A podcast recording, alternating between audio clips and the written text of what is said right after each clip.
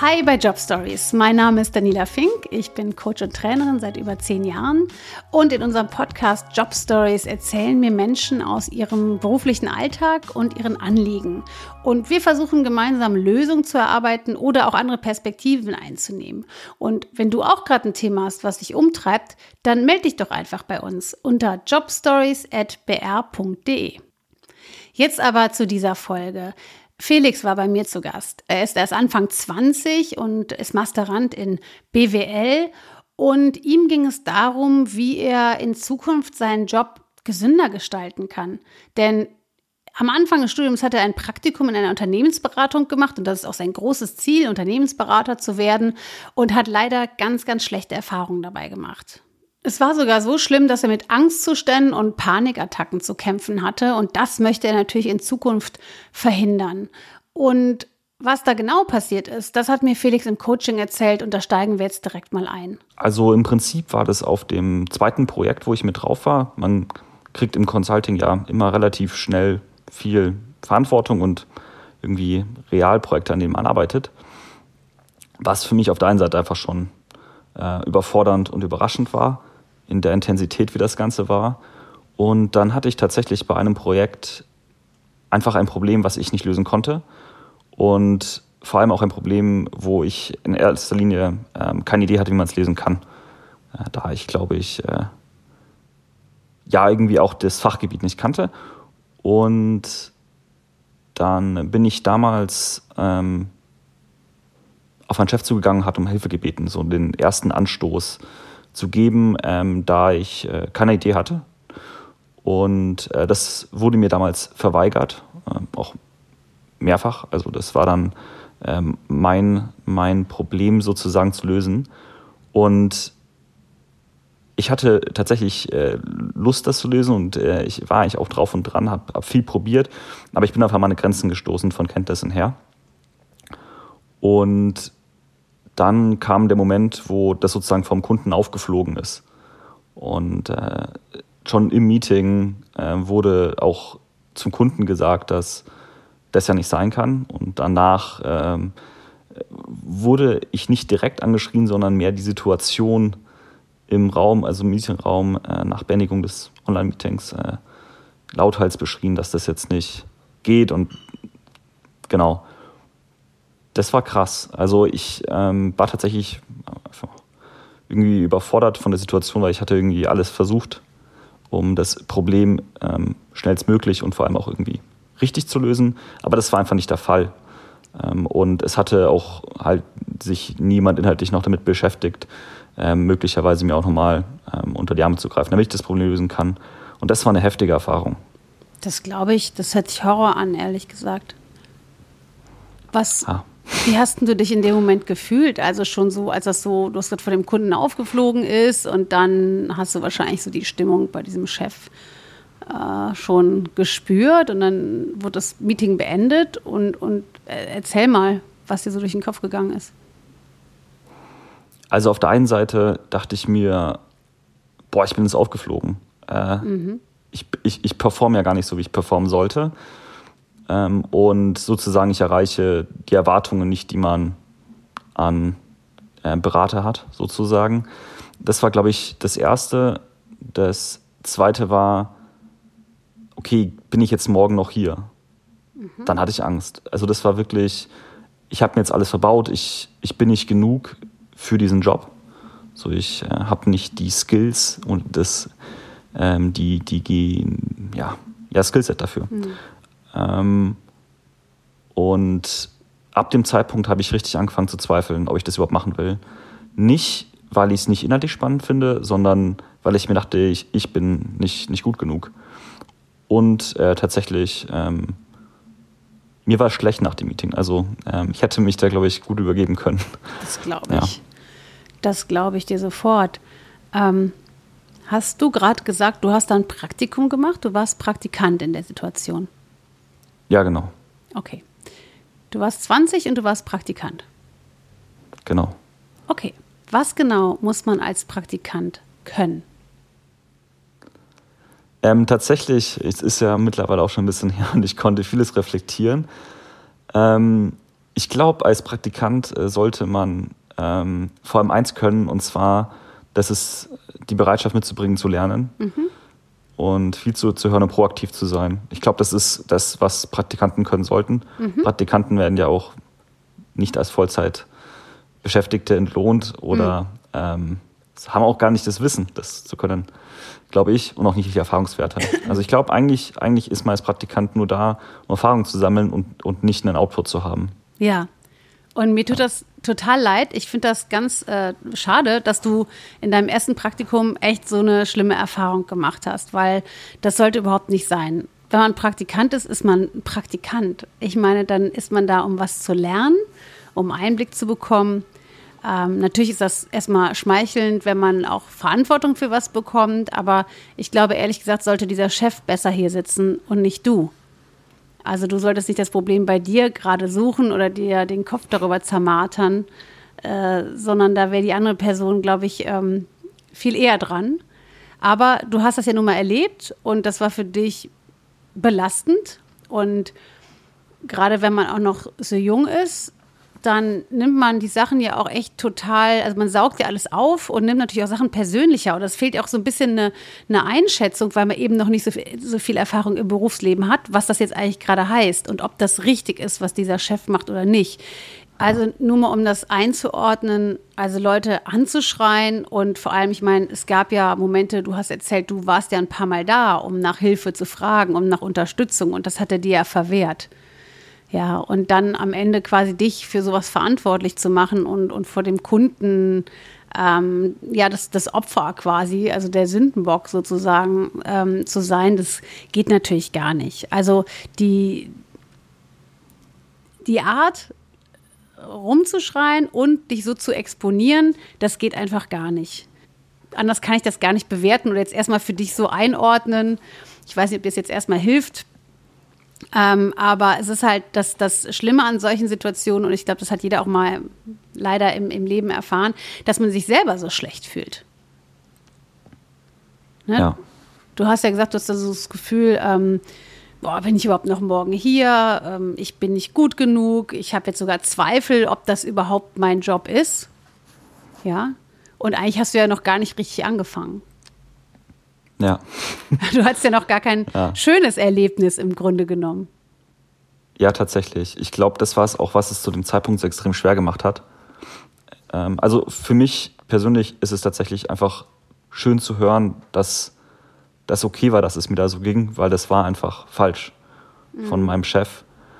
Ich habe zu dem Zeitpunkt damals ähm, mit, mit äh, mir einem sehr nahestehenden Freund darüber geredet und der hatte eine nicht ansatzweise vergleichbare Situation, aber er hat auch schlechte Erfahrungen gemacht.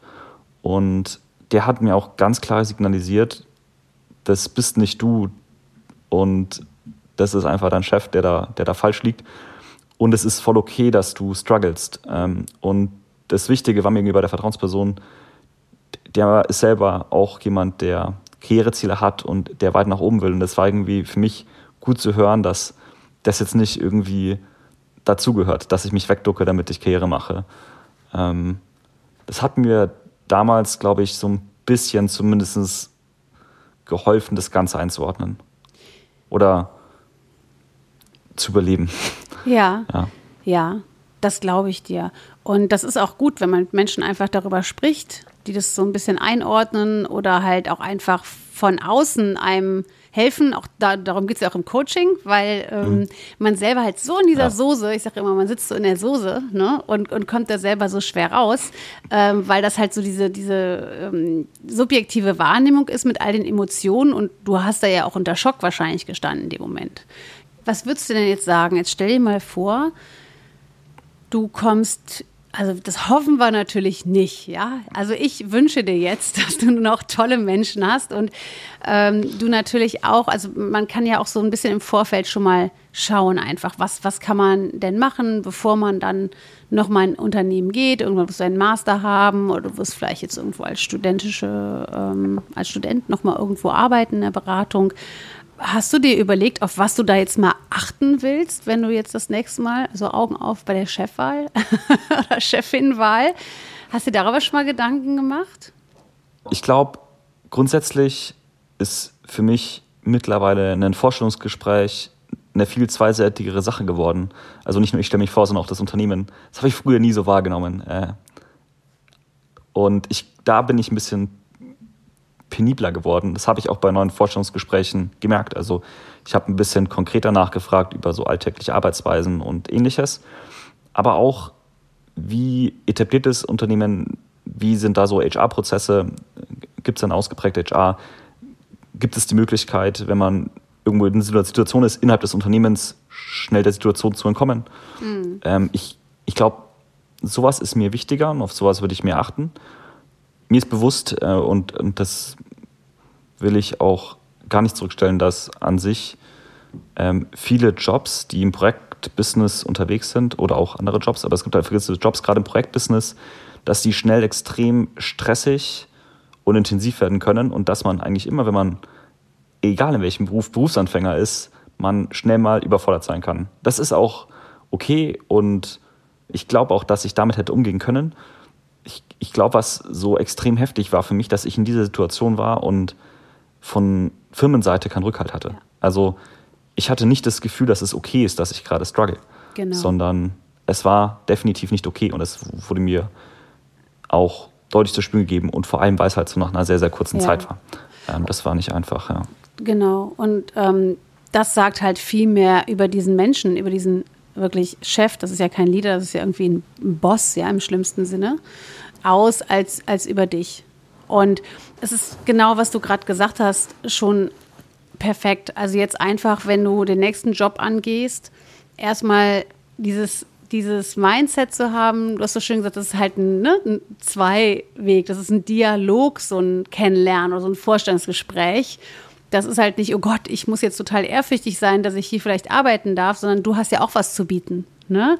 Und die möchten dich kennenlernen und du möchtest sie aber auch kennenlernen und du möchtest gucken, äh, passt dieses Unternehmen zu mir? Und das ist ganz, ganz wichtig dass die Kultur da halt stimmt. Und das ist, wie du sagst, dass du natürlich erstmal viele Fragen stellst und man kann sich auch mit Mitarbeitern unterhalten. Man kann auch einfach sagen, ich würde mal gerne einfach einen halben Tag vorbeikommen, mich umschauen oder vielleicht mal Probe arbeiten. Also es gibt ja alle möglichen Varianten und sich dann mal mit den Leuten unterhalten und mal nachzufragen, wie ist denn hier der Bereichsleiter, die Bereichsleiterin oder der Teamlead, ja.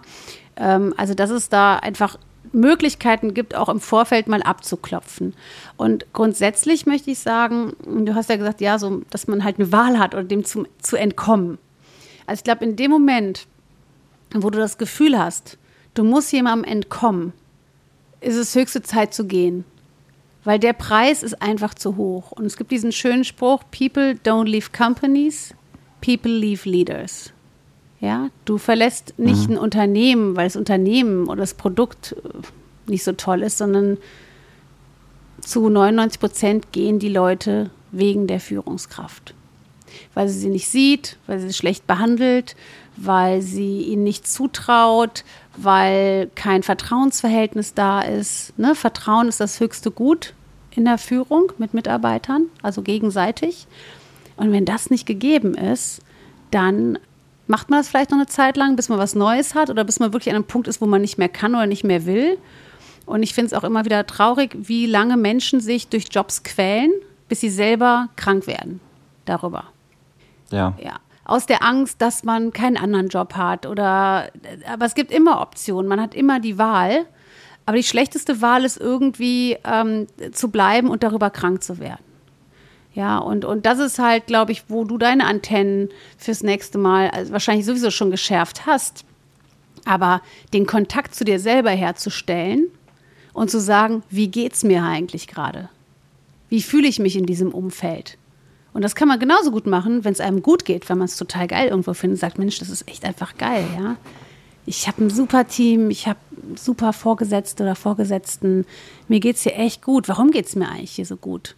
Ja, also nicht nur hinterfragen, wenn man vielleicht irgendwie merkt, da ist irgendwas nicht so äh, koscher gerade, sondern das kann man auch genauso gut machen, wenn man gerade total glücklich ist in einer Situation und sich fragt, warum? Was sind eigentlich die Faktoren, warum ich mich gerade so gut fühle hier? Ja, also ich denke, es macht auf jeden Fall Sinn, ähm, auch tatsächlich zu reflektieren, wenn es gut ist. Weil ich denke mal, dass es immer spannend ist, neue Herausforderungen zu suchen und zu wechseln. Das ist, glaube ich, grundsätzlich ja, spannend. Ja. Und wenn man positive Erfahrungen gemacht hat, sollte man immer wissen, warum, damit man entweder, wenn man selber mal in der Position ist, das irgendwie mitnehmen kann und umsetzen kann gegenüber ähm, irgendwie Teammitgliedern. Das würde ich, glaube ich, auf jeden Fall auch mitnehmen. Was für mich tatsächlich noch so ein bisschen im Raum steht, ist, wenn ich jetzt in einer Situation bin, wo mein Vorgesetzter mich wieder ungerecht behandelt und ich merke, okay, das, das ist jetzt gerade eine Situation, die halte ich nicht mehr aus, ich muss jetzt weg. Mhm. Und es ist irgendwie mein Arbeitgeber nach, nach Mastering, nach, nach ja, Berufserfahrung und ich muss jetzt wechseln, möglicherweise auch Firma, dann habe ich immer ein bisschen Sorgen, dass ich mir damit einen Karriereknicks mache und man irgendwie erklären muss, warum habe ich jetzt Firma gewechselt. Und es steht ja eigentlich in jedem Interview-Leitfaden immer drinnen, wenn man gefragt wird, warum man Firma wechseln, bloß nicht sagen, dass es am Vorgesetzten der Vorfirma lag. Aber es ist halt Realität. Und ja. wenn man eine Firma nach einem Jahr verlässt, ist es oftmals so, dass man entweder gegangen wurde oder dass man aus so einem Grund gekündigt hat. Und da habe ich immer Angst, dass das einen Knicks in meiner Karriere macht. Und oder mir möglicherweise im Weg steht. So, und dann hast du jetzt einen Knicks, einen Knacks, einen Umweg, eine Abzweigung in deiner Karriere. Und dann? Ja, möglicherweise habe ich, also bei mir ist so ein bisschen die Angst da, dass ich dann irgendwann den Job, den ich will, nicht bekomme. Oder.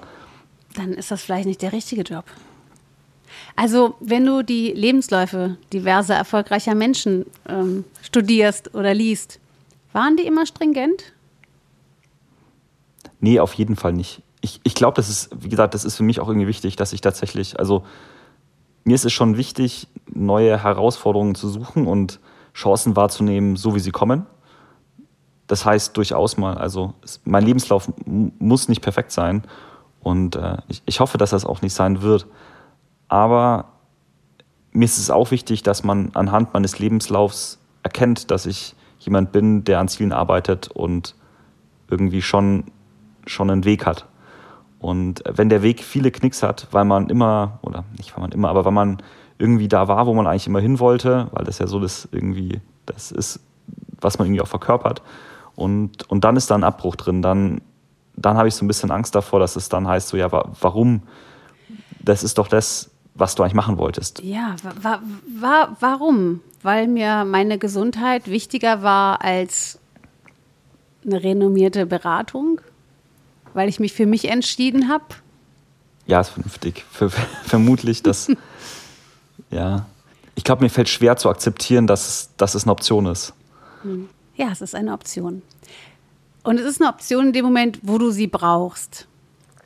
Und ich glaube, du hast jetzt so ganz viel, ähm, ja, ganz viel Kopfkino oder ganz viele Gedanken von Horrorszenarien, dass du jetzt alle drei Monate oder jedes Jahr deinen Job irgendwie wechselst und dann irgendwie denkst, Gott, ich komme nirgendwo unter. Und ähm, du hast halt jetzt einfach mal eine echt doofe Erfahrung gemacht. Aber am Ende war das ein Praktikum. Und ich glaube, manchmal muss man einfach Entscheidungen äh, treffen ähm, und für sich entscheiden, bringt mir das jetzt was hier? Und im Praktikum sowieso viel stärker, weil ein Praktikum ist zur Orientierung da. Ne? Das ist jetzt ja nicht, ja. dass du da irgendwie ähm, Vertrag als Abteilungsleiter da was unterschrieben hast oder der erste Job oder sowas. Und selbst dann, also ich kenne so viele Geschichten äh, von Menschen, die sich dann entschieden haben, doch was anderes zu machen oder zu wechseln äh, oder und, und gerade so gesundheitliche Gründe sind halt, ja, sind, sollten noch viel stärker dann in so einer Entscheidung gewichten, als ähm, wenn man sagt, naja, das Projekt ist jetzt gerade nicht so spannend vielleicht. Ne? Also mach dir da nicht so viele Sorgen. Ja. Also ich weiß, ist jetzt total easy gesagt so, ne? Ähm, ja, ja. Aber ähm, überleg lieber mal, was du jetzt im Vorfeld abklopfst in so einem Unternehmen. Und dafür hast du ja gerade schon ein paar Beispiele genannt, um zu schauen. Ja. ja? Was könntest du noch fragen? Also ich glaube tatsächlich, was für mich wichtig wäre, wäre irgendwie dann ein häufiger Austausch mit dem der Person, der man reportet ja. oder die für einen direkt zuständig ist. Ich glaube, sowas ist mir wichtig, ähm, da ich glaube, wenn man einen häufigen Austausch hat, irgendwie bessere Erwartungshaltungen kommunizieren kann. Mhm. Auch die Erwartungshaltung mir gegenüber oder auch die ich möglicherweise habe an irgendjemanden Vorgesetzten. Und Genau. Ich glaube, dass sowas auch schon Unternehmen im Einsatz hat. Und ich habe davon auch schon positive Erfahrungen gehört. Ich glaube, sowas wäre für mich wichtig. Und auf der anderen Seite wäre mir, glaube ich, wichtig, dass das Unternehmen sich irgendwie klar dazu äußert, dass sie, dass sie die mentale Gesundheit von Mitarbeitern wichtig ist. Ja. Das klingt vielleicht sehr klischeemäßig. Nee, gar nicht. Aber ich glaube, ein Unternehmen, was es irgendwie so Öffentlichkeit wirksam anerkennt, ist halt irgendwie eher offen für sowas wie einen Angstzustand oder ähm, hat dafür mehr Verständnis und hat da möglicherweise auch Anlaufstellen dafür. Auf jeden also Fall. bei mir in der Situation war ein ganz großes Problem, dass es mir nicht gut ging und dann konnte ich zu Hause darüber reden aber ich konnte es halt irgendwie in der Arbeit nicht anbringen. Ähm, mhm. Auf wen gehe ich zu? Wie spreche ich das Problem an? Wie gehe ich damit um? Ja. Und da war ja das war mhm. irgendwie eine ziemlich, also ich, ich war da so ganz, ich war dann irgendwie so in der Arbeit sehr alleine, ja. sehr einsam, weil ich habe da irgendwie so mein Problem abgearbeitet, aber und, und er wusste gar nicht, wie weiter. Ja, ja. genau. Und das ist ähm, total schön, dass du es so sagst und auch so offen aussprichst. Und ich glaube, das ist halt auch ganz, damit sprichst du ganz vielen Menschen auch aus der Seele. Und das ist ja nichts, was irgendwie menschenfremd ist. Und wir erleben ja jetzt auch gerade, dass immer mehr auch öffentlich ähm, Profi, Leistungssportler, äh, Führungskräfte, also dass ja ganz viele Leute dieses Thema Mental Health, also Gesundheit, ja, ähm, öffentlich machen, wo sie halt gestruggelt haben, wie es ihnen gerade geht ähm, oder was halt schlimme Situationen oder Lebenskrisen waren. Und das zeigt halt auch einfach nur, dass das viel menschlicher insgesamt wird. Also eine ganze Zeit oder Jahrzehnte lang hat man ja gedacht, okay, wenn ich jetzt irgendwas habe, dann bin ich hier falsch, weil ich bin ja anscheinend der Einzige, dem es so geht, dem es vielleicht nicht gut geht, ja.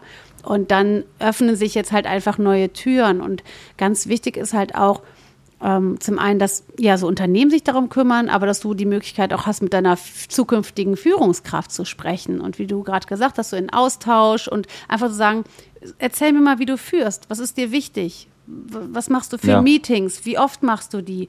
Ähm, ja, macht ihr, macht ihr auch, keine Ahnung, äh, trefft ihr euch als Team?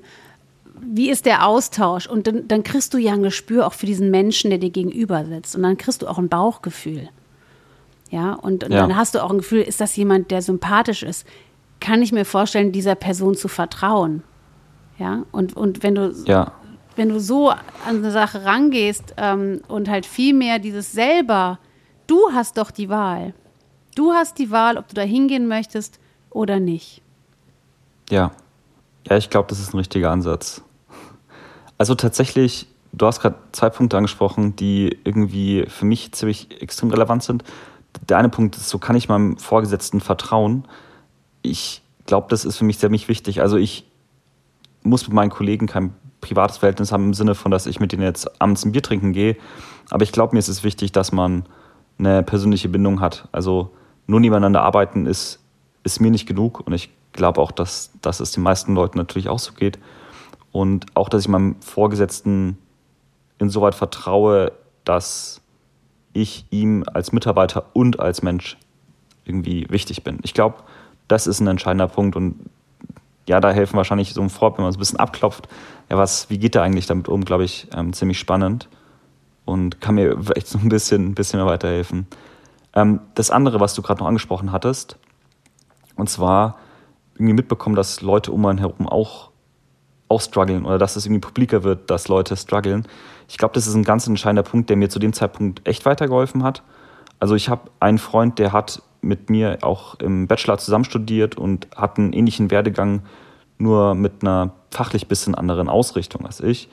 Und der hat zu der Zeit auch ein Praktikum gemacht und hat ähnlich gestruggelt wie ich. Und wir haben das irgendwie uns ganz lange nicht erzählt, weil man schämt sich ja dafür, dass man struggelt. Und irgendwann haben wir darüber geredet. Und dann sind wir drauf gekommen, dass wir beide auch im Studium echt Probleme hatten. Also wir beide waren im Studium richtig gut und dann war es irgendwie immer so, ja, die sind ja gut, der, das fällt denen ja alles einfach. Und so haben wir uns auch gegenseitig betrachtet. Aber wir beide haben richtig gekämpft und hatten, hatten echt harte Zeiten, auch während dem Bachelor schon und dann wieder im Praktikum. Und ich glaube, dass es mich super beruhigt hat, dass es da meinem Freund irgendwie auch nicht gut ging. Also auch wenn das jetzt vielleicht asozial klingt, aber irgendwie war das so, ja, ich, ich bin nicht abnormal mhm. und es ist okay. Mhm. Und so ein Teil meines Freundeskreises wird generell über so mentale Gesundheit offen geredet. Und da kämpfen echt viele im Studium. Also da habe ich es viel mitbekommen. Und es hat allen gut getan, dass man darüber offen redet, weil dann war man nicht allein, dann war man nicht abnormal und nicht schlecht, weil man struggelt. Und ich glaube, das war damals echt gut, aber halt im Job dann irgendwie wieder eine ganz andere Perspektive. Und da hat es bei mir echt lang gebraucht, bis ich verstanden habe, dass das voll okay ist. Mhm. Ja. Ja, und das ist ja, man hat ja irgendwie so ein Bild im Kopf, wie was zu sein hat, oder vielleicht wurde es einem so vorgelebt, oder man hat halt selber irgendwie so ein Bild entwickelt in der, in der Jugend oder zu Anfang des Studiums. Und dann merkt man auf einmal, dass man von diesem Bild vielleicht abweicht oder dass diese Facette gar nicht in diesem Bild erscheint, ja, in diesem idealisierten. Und es gibt ja diesen ja. schönen Spruch, ähm, geteiltes Leid ist halbes Leid. Und das passt, glaube ich, ganz gut zu dem, was du gerade gesagt hast oder erzählt hast. Und das natürlich, das mh, hm, klingt dann auch gar nicht asozial, sondern natürlich tröstet einen das und stützt einen das. Und das verbindet einen dann ja auch. Und man kann, weiß ja auch, man kann den Freund dann anrufen und sagen, ey, boah, weißt du was, mir geht's gerade gar nicht gut. Oder ich habe voll Stress und man weiß, man trifft da auf ein offenes Ohr und der weiß genau, wie sich das anfühlt und kann einem halt einfach besser helfen als jemand, der vielleicht da gerade gar nichts mit zu tun hat. Ja, auf jeden Fall. Also das, das hat mir damals echt weitergeholfen. Also allgemein, ich glaube, den Umgang mit Angst und Stress, der ist bei mir, glaube ich, immer noch nicht gut. So, ich bin da, glaube ich, weit vom Optimum entfernt, aber ich habe irgendwie Ideen, wie ich überhaupt damit umgehen kann. Also bei mir, wenn ich einfach nochmal reflektiert, wie ging es mir damals, da waren bei mir echt Momente. Also ich bin morgens aufgewacht und dachte mir, scheiße, ich bin jetzt wach, ich muss jetzt in die Arbeit gehen. Mhm. Mir wurde sofort schlecht und dann wollte ich meine Augen gar nicht aufmachen. Also mhm.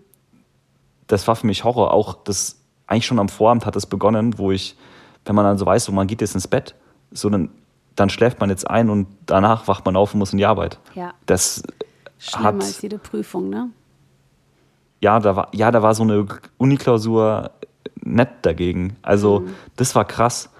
Und ähm, ich, ich glaube, dass ich ähnliche stressige Situationen danach auch noch hatte.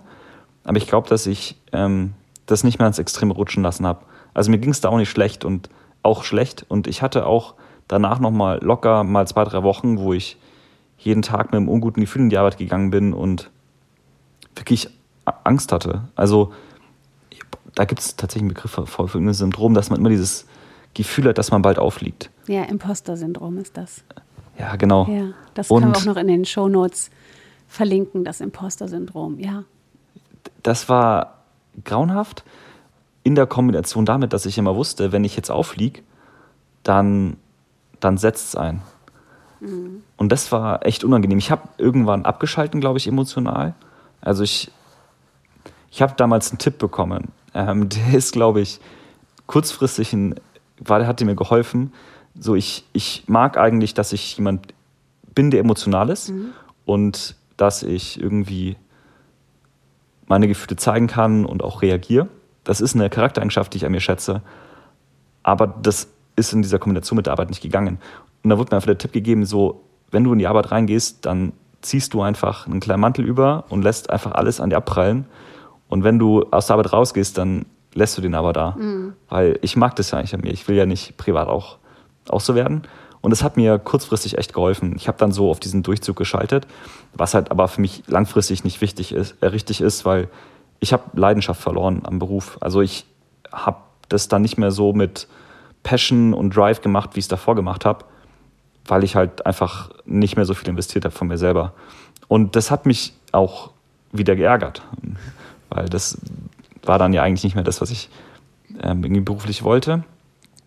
Genau, aber so irgendwie kurzfristig hat mir das tatsächlich ganz gut geholfen damals. Mhm. Damit ich halt irgendwie das überlebt. Also ja. das ist gleich ein bisschen hart gesagt, aber nee. das gibt Tage, da fühlt sich das einfach so an. Ja. Und hattest du nie den Gedanken zu sagen, pff, können mich mal, ich gehe da jetzt nicht mehr hin? Ja, der kam dann irgendwann. Also irgendwann kam der Augenblick, wo ich gesagt habe, nee, jetzt nicht mehr. Und dann habe ich auch gekündigt. Das war am gleichen Tag. Mhm. Ich war am Wochenende davor, war ich mit einem Freund ähm, wandern Und wir sind, glaube ich, mal so sechs Stunden hintereinander hergegangen, haben einfach nichts gesagt. Und da habe ich viel drüber nachgedacht und habe mich gedacht, was, was ist denn jetzt das, das, was ich am meisten lieb, mir gerade versaut wird, weil ich, weil ich irgendwie wieder Angst habe. Das kann ja nicht sein. Und das ist bei mir, dieser Gedanke ist mir im Kopf hängen geblieben und dann irgendwie zwei oder drei Tage später habe ich einfach gekündigt. Gesagt, okay, jetzt, jetzt kostet es gerade echt zu viel. Was war denn das für ein Gefühl? Ich glaube, ich bin aus der Arbeit nach Hause gegangen und habe meinen Vater angerufen und habe gesagt, hey, ich habe gekündigt, ich war super happy. Also in dem Moment, ich war super erleichtert und dachte mir, okay, ich, ich muss jetzt keine Angst mehr haben. Ich kann wieder normal schlafen. Das war ein gutes Gefühl. Und danach, kurz danach, war das Gefühl, oh shit, du hast gekündigt. Äh, du, du wirfst jetzt so eine Chance weg. Ja. Ja. Aber ich glaube, es hat sich darauf eingependelt, dass es ähm, für mich die richtige Entscheidung war. Also da bin ich mir, glaube ich, auch bewusst, dass, dass das schon das Bessere war, ja. 100 Prozent, so wie du es erzählt hast.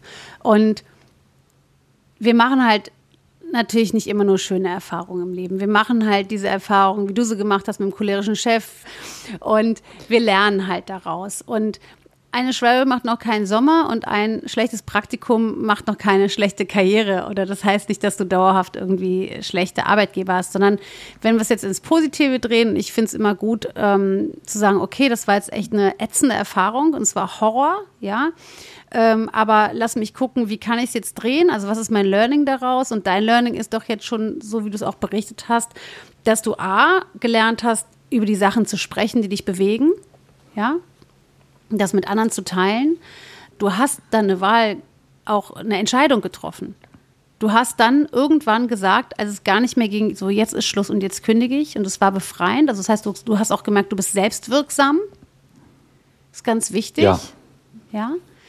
Du hast das in der Hand. Natürlich haben wir nicht immer unsere Ängste und unsere Gefühle in der Hand, aber wichtig ist, dass wir halt ja, das hört sich immer so therapeutisch an, aber den, den Kontakt zu uns selber herstellen und wirklich in uns fühlen. Und das kann dann auch kein anderer übernehmen, weil das ist ja rein subjektiv. Nur wir sind in der Situation. Ja. Nur wir haben diese Gefühle und nur wir wissen am Ende auch, äh, tut uns das gut oder tut das uns nicht gut. Okay, andere sehen das auch schon früher manchmal, dass es nicht gut tut. Aber man selber muss ja an den Punkt kommen. Und das ist, glaube ich, das sind so viele Punkte, die du aus dieser ätzenden Erfahrung schon mitgenommen hast, äh, die Gold wert sein werden für deine deine zukünftige Karriere, weil du jedes Mal jetzt ganz anders hinguckst, weil du Fragen stellst, weil du weißt, du hast es in der Hand, du kannst es beeinflussen, äh, du kannst all das fragen, was du wissen musst oder dir anschauen, um für dich die bestmöglichste Entscheidung zu treffen. Ja, tatsächlich dieses, ich habe es in der Hand, ist was, vielleicht liegt es daran, dass ich noch relativ jung bin, aber das ist eine Erfahrung, die ganz verrückt ist, wenn man merkt, äh, man ist dem nicht ausgeliefert. Also es ist ja das, so das ja. eigene Leben, da kann man, ja. man kann das zumindest in gewissen Rahmen sehr, selber entscheiden, was man machen will. Wir haben jetzt irgendwie jetzt hier in Deutschland das Glück, dass man viele Möglichkeiten hat, viele Chancen hat und irgendwie auch abgesichert ist, dass man einfach machen kann, was man will. Dieses Grundprinzip ähm, habe ich eigentlich, habe ich gedacht, dass ich das immer dr drin habe. Und dann war ich im im Job und habe gemerkt, ja, nee, eigentlich hast du gar nicht so eine Wahlfreiheit. Du musst es ja machen und, und das ist der Weg mhm. zum, zum Ziel sozusagen. Und das war für mich eine verrückte Erfahrung, dass ich eine Entscheidung getroffen habe und es hat mein Leben verändert. Aber ist doch super, oder? Ja, es war eine, ja, auf jeden Fall. Ich glaube, mir waren tatsächlich, bis du das gerade so gesagt hast, nicht so ganz bewusst, wie, wie gut das eigentlich ist, dass ich einfach mein eigenes Leben so, so gestalten kann. Ja. Also, dass ich das machen darf auch. Und es ist okay. Ähm, und dass ich das auch faktisch kann. Das ist, glaube ich, mega gut, das irgendwie reflektiert nochmal aufzunehmen, ja. Und genau ja. das ist ja auch der Prozess, durch den man in dem Alter geht. Ne? Dass man ja, man ist halt nicht mehr in der Schule, man ist erwachsen und dann ja, steht man auf eigenen Beinen und auf einmal kommen halt Probleme, die vorher gelöst wurden oder die nicht da waren. Und man muss das ja auch erstmal lernen. Auch dieses, ich sag mal, ne, du bist jetzt ein super erzogener junger Mann, ach Gott, jetzt muss ich das schon sagen, wie alt bin ich, aber nein, du bist ein super erzogener ähm, junger Mann. Und ähm, dann hat man natürlich auch irgendwie gelernt, dass man Respekt hat und dass man höflich ist. Und wenn einem das aufgetragen wird oder wenn der Chef das sagt, dass man es so macht. Also du bist da wahrscheinlich auch gegen so ein paar äh, Sachen gelaufen, äh, wo, du, wo du wahrscheinlich nicht gemerkt hast, irgendwas stimmt doch hier nicht, aber ich muss das ja so machen, weil das habe ich so gelernt und das macht man so. Und dieses, diese Fesseln oder dieses, das dann mal loszusprengen, weil der Rahmen einfach so krass dann wurde bei dir, das braucht ja auch erstmal die Überwindung und den Mut und an den Punkt zu kommen. Und deshalb du hast ganz am Anfang des Gesprächs vorhin gesagt, so sich selber das zu erlauben. Ne? Das ist ein ganz entscheidender ähm, äh, Schritt und, und Punkt, sich selber Entscheidungen zu erlauben und auch selber zu sagen, nee, ich, ich kann jetzt hier nicht mehr und ich will auch nicht mehr. Und das ist halt einfach eine Erfahrung, die man auch genau in diesen, in diesen Jahren macht. Und du wirst immer wieder an Menschen geraten, bis ans, Leben, bis ans Lebensende geraten wir an Menschen, wo wir sagen, nee, möchte ich jetzt nicht oder stimmt so für mich nicht, fühle ich mich nicht gut. Und ich sage aus meiner äh, zehnjährigen Erfahrung als Coach, kein Unternehmen der Welt ist es wert, dass man sich schlecht fühlt, dass man sich schwach fühlt, dass man sich minderwertig oder nicht gesehen fühlt und darüber dann am Ende vielleicht auch noch krank wird. Das ist es nicht wert und es dankt dir auch keiner. Es dankt dir keiner, dass du ständig über Grenzen gehst. Es dankt dir keiner, dass du äh, mit Erkältung oder Fieber, okay, jetzt Corona-mäßig geht das eh nicht, aber in den letzten Jahren haben Menschen das auch gemacht, weil sie meinen, ohne sie bricht die Welt zusammen, geht das Projekt den Bach runter. Ja, für welchen Preis am Ende des Tages? Und ich glaube, das ist eine grundlegende Frage, die man sich stellen muss. Ähm, was ist der Preis, den ich bereit bin zu zahlen? Wofür? Für das Image des Beraters, für die Kohle, für das Auto, für, für was. Und das sind halt total ja. individuelle Fragen. Und diese Fragen, ich hoffe, die Frage wird dich ein Leben lang begleiten. Ja. Ähm, weil so kann man immer wieder überprüfen, ob man noch bei sich ist, ob man noch auf dem richtigen Weg ist oder ob man vielleicht gerade an einem Punkt ist, wo man sagt, ja, super, endlich, ich mache wieder einen Knick in meiner Karriere. Ja. Ja, ich glaube, das ist. Ja, tatsächlich dieses Knick in der Karriere. Ich glaube, da, da muss ich noch ein bisschen ähm, mutiger werden, den, den zu nehmen. Und dazu kam ja auch noch, dass du ja im Praktikum warst und es das erste Arbeitsverhältnis in dem Sinne war. Und du wusstest ja auch nicht besser. Du wusstest es ja auch nicht besser, dass es auch anders geht. Ja, wenn du jetzt das erste Praktikum in einem cozy Umfeld gemacht hättest, wo die Leute sich gekümmert hätten, mit dich zwar gefordert, aber auch gefördert hätten oder gesagt haben, hey komm, überleg doch mal, wenn du das so und so angehst oder ich, ich gebe dir mal eine Hilfestellung und dann überlegst noch mal weiter und wenn du weiterkommst, dann ist super und wenn du nicht weiterkommst, dann kommst du einfach noch mal und dann helfe ich dir und dann machen wir es zusammen, das Projekt oder den, den Teil. Ja. Wenn du die Erfahrung gemacht hättest, und dann wärst du ins nächste Praktikum oder dann wärst du zu diesem Typen gekommen, bei dem du dann warst. Was meinst du, was der Unterschied gewesen wäre in deinem Verhalten, in deinem Handeln, in deinem Denken? Ich hätte mir bei vielen, glaube ich, gedacht, was ist denn mit dem los? Und nicht, was ist denn mit mir los? Ja. Ja. Also, für mich war das irgendwie schon verwunderlich aber ich dachte mir, okay, das ist dann halt jetzt so. Hm, weil du es nicht besser wusstest. Total. Ja. Weil ich es nicht besser wusste. Ja, und, ja. und, du wirst, wenn du das in fünf Jahren, wenn du in fünf Jahren nochmal daran denkst, vielleicht auch in drei oder in zwei, auch jetzt hast du ja schon eine Distanz dazu, aber je weiter du dich davon entfernst und je mehr andere Erfahrungen du machst und Menschen du kennenlernst, umso bekloppter wird dir es im Nachhinein vorkommen und du wirst diesen Menschen immer klarer sehen, wie wahnsinnig der eigentlich war. Vielleicht tut er sich das selber auch, also vielleicht merkt er das dann irgendwann auch, aber egal, es geht jetzt um dich.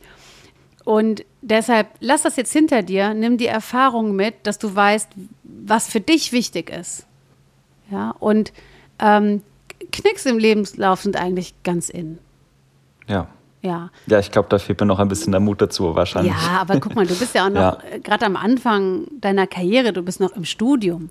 Ja. Ja, also da, da kann man ja noch gar keinen Knick haben. Also so wie du das jetzt gerade erzählst, ist das ja sowas von straight, ja. Und ähm, so, und dann wirst du vielleicht alle zwei Jahre oder drei Jahre den Job oder die, das ist jetzt die Frage, in welches Beratungsunternehmen du dann kommst oder willst oder wie auch immer. Aber ähm, wir alle haben irgendwo einen Knick. Irgendwo ist es meistens mal in eine andere Richtung verlaufen, weil man gemerkt hat, ach, ich habe jetzt ein anderes Interesse. Guck mal, ich war im ersten Leben auch äh, Führungskraft in Medien. Ich habe Fernsehsendungen produziert. Und jetzt seit über zehn Jahren mache ich Coaching und Training. Also hättest du mir das jetzt vor 15 Jahren gesagt, hätte ich gesagt, ja, nee, ist klar, Logo, was für ein Quatsch. Nein, ist ja was ganz anderes. Und äh, ist es ja, aber ich nehme halt die Erfahrung aus meiner Führungszeit mit, mit ins Coaching und dann hängt es auch wieder zusammen. Aber natürlich ist das auch, wenn du von außen drauf gu- guckst, ein Knick. Aber ich glaube, diese Zeit der geraden Lebensläufe ist auch ehrlich gesagt vorbei. Und gerade Diversität, nicht nur jetzt in der Ausstattung, Ausfüllung von, von Jobs, Unternehmen und Teams, sondern auch in, im eigenen Leben. Ja, wenn Leute dann sagen, so, ich mache jetzt ein Sabbatical und gehe nach Südafrika oder ich kümmere mich ein Jahr um mein Kind oder was auch immer. Das geht ja alles inzwischen. Also das ist ein, ich glaube, dieser gerade Lebenslauf ist echt noch so ein, so ein Mythos, weil letztendlich wissen wir, dass wir von allen Erfahrungen im Leben profitieren. Also ich rate jetzt nicht jedes Jahr einen anderen Job zu machen, das nicht, aber ja, schau Ja. mal, beschäftige dich auch damit mal, guck mal auf die Lebensläufe von Menschen, die du gut findest, unterhalte dich mal mit denen ähm, und du wirst sehen, so gut wie keiner hat da einen geraden Lebenslauf. Ja, ich muss, glaube ich, ein bisschen mehr reevaluieren, so wa- was ist mir wichtig, äh, wo, ich, wo ich hin will ähm, und, und dass ich einfach ein bisschen mehr die Gelegenheit beim Schopf packe oder die Gelegenheit wegschmeiße, wenn sie, wenn sie blöd ist. Aber auch immer in dem Wissen, ähm, dass äh, we- wenn ich halt ein Ziel habe, dann äh, muss ich auch mal einen Preis dafür zahlen. Aber die Frage ist, sagen immer, welch, welchen Preis zahle ich? Genau. Ja. Ja, und es ist halt wichtig, dass du für dich mal auch überprüfst, die Bilder, die du im Kopf hast, wie etwas zu sein haben soll. Ja? Sind die valide? Sind die realistisch? Oder sind die vielleicht idealisiert? Sind das irgendwelche Glaubenssätze, die du mitbekommen hast durch die Erziehung? Ist das etwas, was du dir konstruiert hast? Überprüf das mal. Ja, also wie etwas zu sein hat. Ja. Wer sagt denn, wie was zu sein hat? Wer sagt das? Hat Elon Musk irgendwer gesagt, wie was zu sein hat? Nee, der hat sich das selber ausgedacht. Oder Jeff Bezos oder die ganzen ähm, äh, tollen Menschen oder Sheryl Sandberg, um auch mal eine Frau zu nennen. Ja, also am Ende müssen wir selbst uns die Welt so machen, dass sie uns glücklich macht. Egal, was die Konvention oder was das Gelernte ist. Und das ähm, ist, glaube ich, das, das Allerwichtigste. Und das ist aber auch ein Weg. Und das hat auch natürlich was mit Alter und Erfahrung zu tun. Also gib dir selbst auch ein bisschen Credit. Sei nicht so streng mit dir. Ne, gen- genieß das auch, diese Ja. Erfahrung, die du machst. Ähm, das ist ganz wichtig. Ja. Tatsächlich, also dieses Thema, was ist die Erwartungshaltung an mich selber, wo will ich, wo will ich hin? Ist die Erwartungshaltung gerechtfertigt? Ich glaube, das ist einfach eine Herausforderung für junge Menschen. Und ich habe in dem Zusammenhang bei mir auch schon viel korrigiert. Also ich hatte früher mal die, den Anspruch, äh, wo ich angefangen habe zu studieren, habe ich immer gesagt, ich will CFO werden. Ähm, was völlig bescheuert ist. Man, man weiß nicht, ob man da hinkommt. Und es ist vor allem auch eine, ein Anspruch an sich selber, der so astronomisch hoch ist, ähm, dass der extrem viel Druck ausübt. Da, davon bin ich schon lange weg. Ich bin, glaube ich, mittlerweile ähm, da realistischer, realistischer geworden und vor allem auch so ein bisschen, bisschen mehr, ich gebe mir mehr die Chance, einfach mal zu schauen. Und, und das Ziel ist, beruflichen Erfolg zu haben, was auch immer das sein mag. Ich glaube, dass ich da immer noch äh, dieses, was es sein mag, noch nicht ganz locker lasse. Also ich glaube, mir ist immer noch wichtig, dass ich ähm, später irgendwie in größerem Maße Verantwortung übernehme, dass ich mitgestalte und ähm, ja, also sozusagen ja halt nicht, nicht äh, sozusagen unten sitzen bleibe. Ich glaube, das ist mir wichtig und ich glaube auch, dass das okay ist, dass ich das will. Ich hoffe, dass ich damit ähm, in Zukunft ein bisschen was erfahren werde und auch ehrlicher zu mir sein kann, ähm, dass ich vielleicht manche Sachen nicht richtig für mich sind, obwohl sie ja möglicherweise von der Öffentlichkeit irgendwie als, oder nicht von der Öffentlichkeit, sondern irgendwie als, als gut wahrgenommen werden. Mhm. Ähm, aber ich glaube, da hast du ganz richtig. Wer sagt denn, was gut ist? Also ich meine, das ist, glaube ich, immer, dass man sich selber da so ein bisschen in die Tasche lügt ähm, und, und man sich selber so eine Welt aufbaut, wo man irgendwie den Eindruck hat, dass andere Leute von einem das erwarten, weil man ist ja gut und mhm. ja. ja. Was nimmst du heute mit? Dieses, welchen Anspruch habe ich an mich? Das ist immer ein, ein großes Thema für mich, ähm, schon immer gewesen. Und das andere ist, wie checke ich, ich glaube, das nehme ich echt mit, wie checke ich am Anfang sehr intensiv ab, ob, ob ich zu der Firma passe. Ist das eine Unternehmenskultur, wo ich sein will? Und hat das Unternehmen auch die notwendige Struktur sozusagen, um, um mir im Umfeld zu bieten, dass es mir da gut geht? Und wenn nicht, dann ist es voll okay, auch den inhaltlich besten Job der Welt abzulehnen. Mit welchem, ah, ja. mit welchem Gefühl gehst du jetzt raus? Ich glaube erstmal mit gemischten Gefühlen. So, jetzt muss ich nochmal Sachen überdenken, das ist anstrengend. Und, ja, das tut äh, weh. äh, das tut weh. äh, ansonsten, ich, ich glaube grundsätzlich positiv. Ich finde es immer gut, wenn man irgendwie nochmal geschafft hat zu reflektieren, was war damals los, was heißt es für mich heute und wie kann ich das in der Zukunft besser machen. Und auf der anderen Seite auch irgendwie, immer wenn es einen Schritt für mich hingeht in Richtung mentale Gesundheit zu entstigmatisieren für irgendwie andere, aber auch, auch ganz viel für mich selber, dann ist das für mich immer gut. Also sobald das irgendwie mehr okay ist und mehr normal ist, das zu haben, dann, dann schäme ich mich weniger für oder mhm. vielleicht auch irgendwann gar nicht mehr. Vielleicht ja. ist es sogar auch eine deiner Rollen ne, in einem Unternehmen, auch zu sagen, okay, ich bin jetzt nicht nur das CFO, sondern ich kümmere mich auch um, um das Thema mentale Gesundheit oder ich treibe das voran oder ich mache ein Netzwerk oder irgendwie sowas in einem Unternehmen oder ich schließe mich da an. Ja? Also das ist ja auch vielleicht noch eine Art, die ähm, oder eine Facette, die dir ähm, hilft und anderen vor allem auch. Ja, ich glaube, dass das das ist tatsächlich eine Sache, die mir, glaube ich, extrem Spaß machen würde, weil ich damit äh, viel Energie dahinter stehen würde, weil es mir so wichtig geworden ist und weil ich auch erlebe, dass selbst wenn man schon in einem Freundeskreis drüber redet, dann hilft das. Und ähm, ich bin mir ganz sicher, wenn man mehr Sichtbarkeit schafft, beispielsweise eben in so einem Format wie hier, dass es hilft und auch mal einzelnen Leuten hilft, die eben sich da eben so verschließen, wie ich das damals getan habe. Also ich glaube, dass einfach nur reden oftmals extrem weiterbringt. Auf ja. jeden Fall. Und vielen lieben Dank, dass du das alles ja mit mir und auch den Zuhörern und Zuhörerinnen geteilt hast. Sehr gerne. Wie immer war auch diese Coaching-Session ein Ausschnitt aus einem längeren Gespräch.